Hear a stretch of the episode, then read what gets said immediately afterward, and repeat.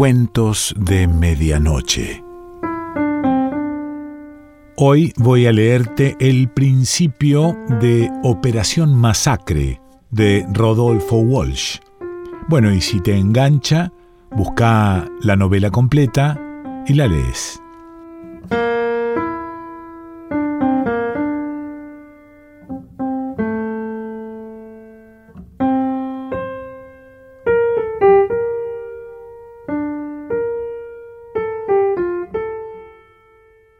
La primera noticia sobre los fusilamientos clandestinos de junio de 1956 me llegó en forma casual, a fines de ese año en un café de La Plata donde se jugaba al ajedrez. Se hablaba más de Keres Onimsovich que de Aramburu y Rojas, y la única maniobra militar que gozaba de algún renombre era el ataque a la bayoneta de Schlechter en la apertura siciliana. En ese mismo lugar, seis meses antes, nos había sorprendido una medianoche el cercano tiroteo con que empezó el asalto al comando de la segunda división y al departamento de policía en la fracasada revolución de Valle. Recuerdo cómo salimos en tropel los jugadores de ajedrez, los jugadores de codillo y los parroquianos ocasionales para ver qué festejo era ese y cómo a medida que nos acercábamos a la Plaza San Martín nos íbamos poniendo más serios y éramos cada vez menos, y al fin, cuando crucé la plaza, me vi solo, y cuando entré a la estación de ómnibus ya fuimos de nuevo unos cuantos, inclusive un negrito con uniforme de vigilante que se había parapetado detrás de unas gomas y decía que, revolución o no, a él no le iban a quitar el arma, que era un notable Mauser del año 1901. Recuerdo que después volví a encontrarme solo, en la oscurecida calle 54, donde tres cuadras más adelante debía estar mi casa, a la que quería llegar y finalmente llegué dos horas más tarde, entre el aroma de los tilos que siempre me ponía nervioso y esa noche más que otras.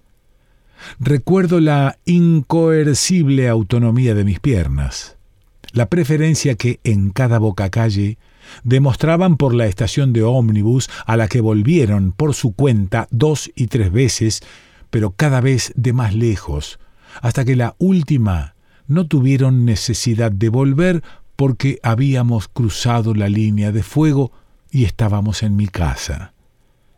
Mi casa era peor que el café y peor que la estación de ómnibus, porque había soldados en las azoteas y en la cocina y en los dormitorios, pero principalmente en el baño, y desde entonces he tomado aversión a las casas que están frente a un cuartel, un comando o un departamento de policía.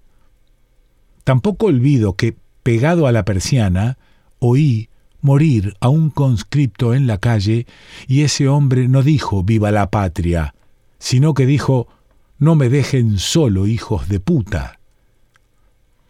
Después no quiero recordar más, ni la voz del locutor en la madrugada anunciando que dieciocho civiles han sido ejecutados en Lanús, ni la ola de sangre que anega al país hasta la muerte de Valle.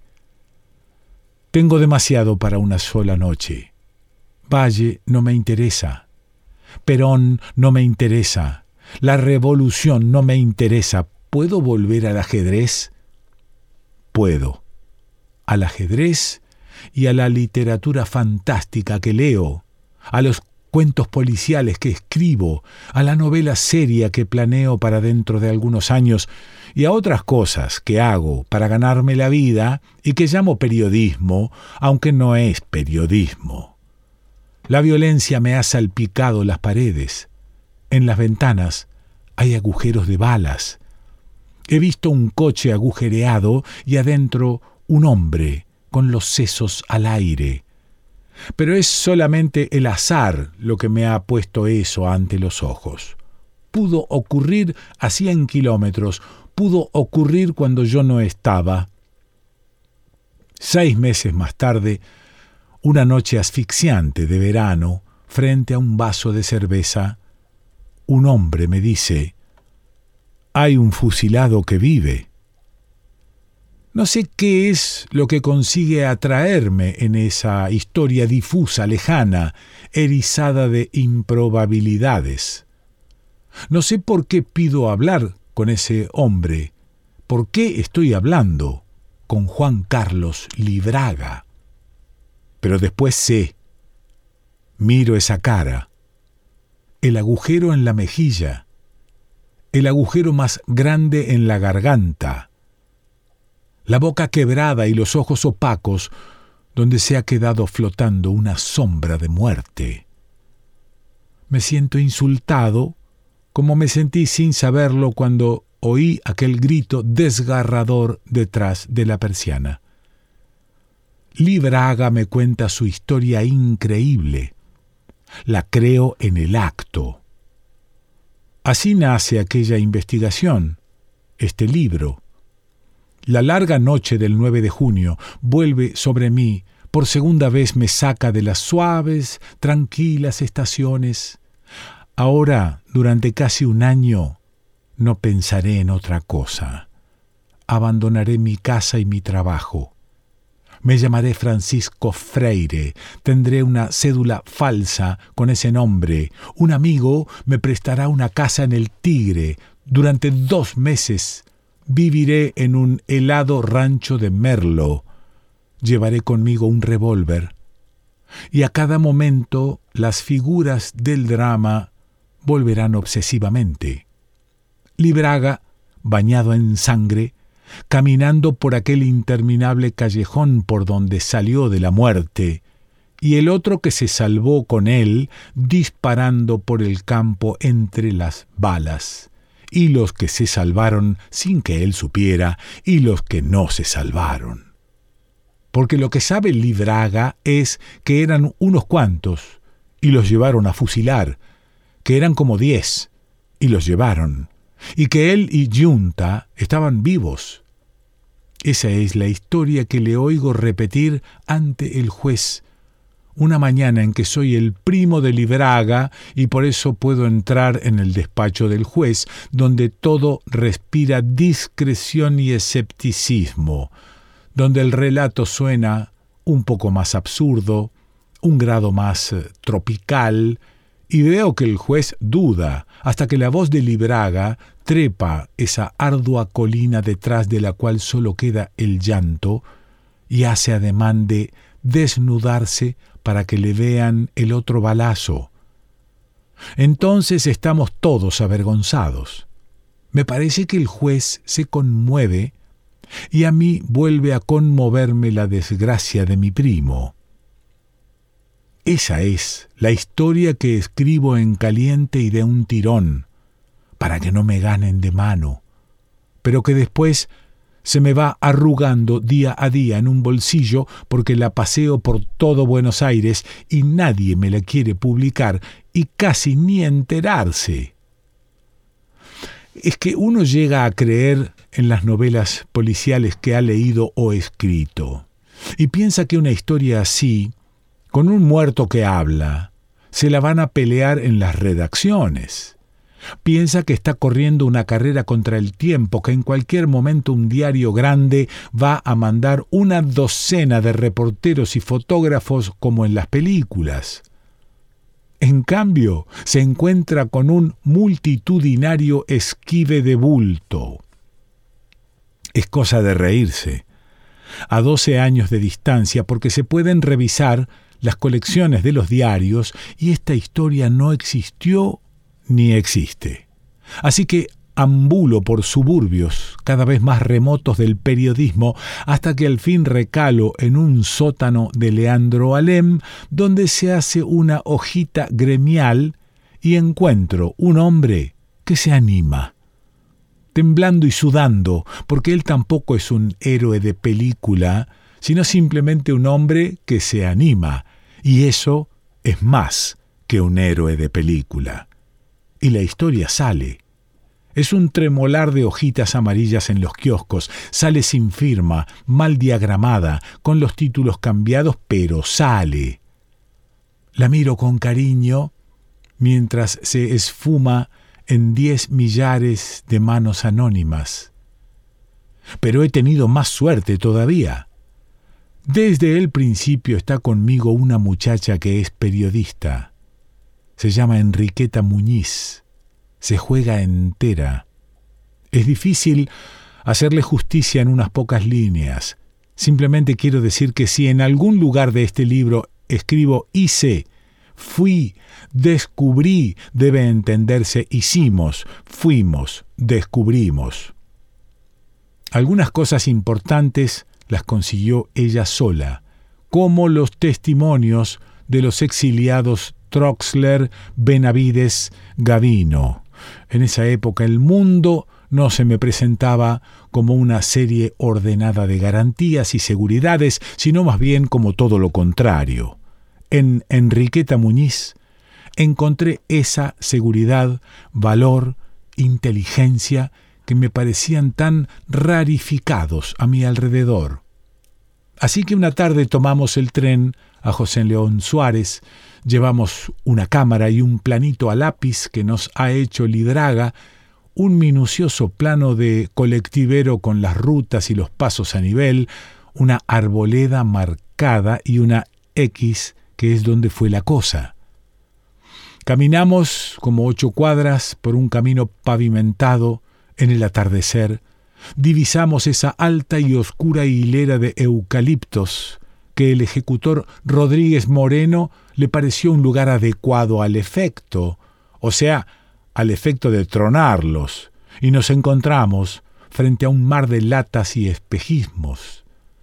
No es el menor de esos espejismos la idea de que un lugar así no puede estar tan tranquilo, tan silencioso y olvidado bajo el sol que se va a poner sin que nadie vigile la historia prisionera en la basura cortada por la falsa marea de metales muertos que brillan reflexivamente.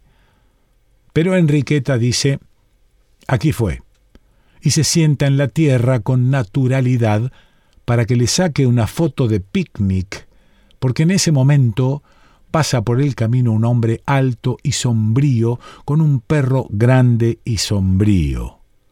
No sé por qué uno ve esas cosas, pero aquí fue, y el relato de Lidraga corre ahora con más fuerza.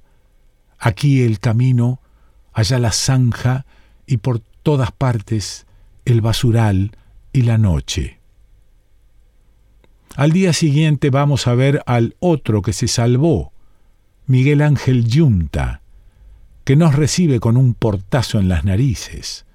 No nos cree cuando le anunciamos que somos periodistas. Nos pide credenciales que no tenemos. Y no sé qué le decimos a través de la mirilla, qué promesa de silencio, ¿Qué clave oculta para que vaya abriendo la puerta de a poco y vaya saliendo, cosa que le lleva como media hora, y hable, que le lleva mucho más? Es matador escuchar a Junta, porque uno tiene la sensación de estar viendo una película que, desde que se rodó aquella noche, gira y gira dentro de su cabeza sin poder parar nunca están todos los detallecitos, las caras, los focos, el campo, los menudos ruidos, el frío y el calor, la escapada entre las latas y el olor a pólvora y a pánico, y uno piensa que cuando termine va a empezar de nuevo, como es seguro que empieza dentro de su cabeza ese continuado eterno. Así me fusilaron, pero lo que más aflige es la ofensa que el hombre lleva adentro, cómo está lastimado por ese error que cometieron con él, que es un hombre decente y ni siquiera fue peronista. Y todo el mundo le puede decir quién soy yo, aunque eso ya no es seguro porque hay dos yuntas. Este que habla torrencialmente mientras se pasa la gran película, y otro que a veces se distrae y consigue sonreír y hacer un chiste como antes. Parece que aquí va a terminar el caso porque no hay más que contar. dos sobrevivientes y los demás están muertos. Uno puede publicar el reportaje a Junta y volver a aquella partida que dejó suspendida en el café hace un mes, pero no termina. A último momento Junta se acuerda de una creencia que él tiene, no de algo que sabe, sino de algo que ha imaginado o que oyó murmurar, y es que hay un tercer hombre que se salvó. Entre tanto, la gran divinidad de la picana y las metralletas empieza a tronar desde La Plata. La hojita del reportaje flota en los pasillos de la jefatura de policía y el teniente coronel Fernández Suárez quiere saber qué bochinche es ese. El reportaje no estaba firmado, pero al pie de los originales figuraban mis iniciales. En el diarito trabajaba un periodista con las mismas iniciales, aunque a él le tocaron en otro orden, JWR. Una madrugada se despierta para contemplar una interesante concentración de fusiles y otros implementos silogísticos y su espíritu experimenta esa gran emoción previa a una verdad por revelarse. Lo sacan en calzoncillos y lo trasladan en un vuelo a La Plata y a la jefatura. Lo sientan en un sillón y enfrente está sentado el teniente coronel que le dice Y ahora, por favor, hágame un reportaje a mí. El periodista aclara que no es a él a quien corresponden esos honores, mientras por lo bajo se acuerda de mi madre. La rueda sigue girando hay que ir por esos andurriales en busca del tercer hombre. Horacio Diquiano, que se ha vuelto lombriz y vive bajo tierra. Parece que ya nos conocen en muchas partes. Los chicos, por lo menos, nos siguen y un día una nena nos para en la calle. El señor que ustedes buscan, nos dice, está en su casa.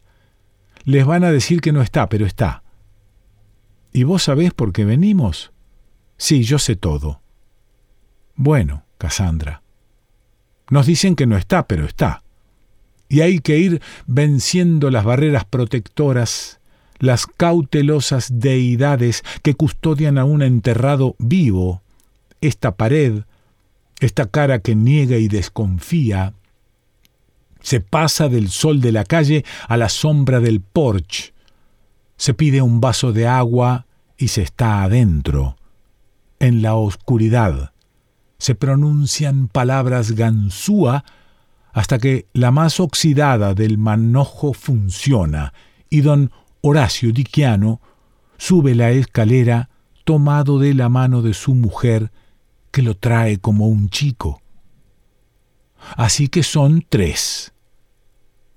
Al día siguiente, llega al periódico una carta anónima y dice que lograron fugar Libraga, Giunta y el ex suboficial Gavino. Así que son cuatro. Y Gavino, dice la carta, pudo meterse en la embajada de Bolivia y asilarse en aquel país.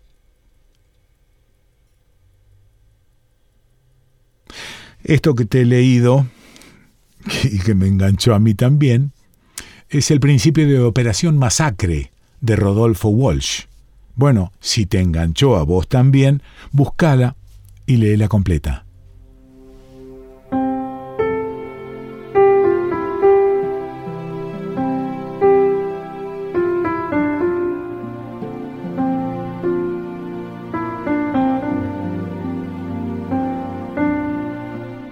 De Medianoche.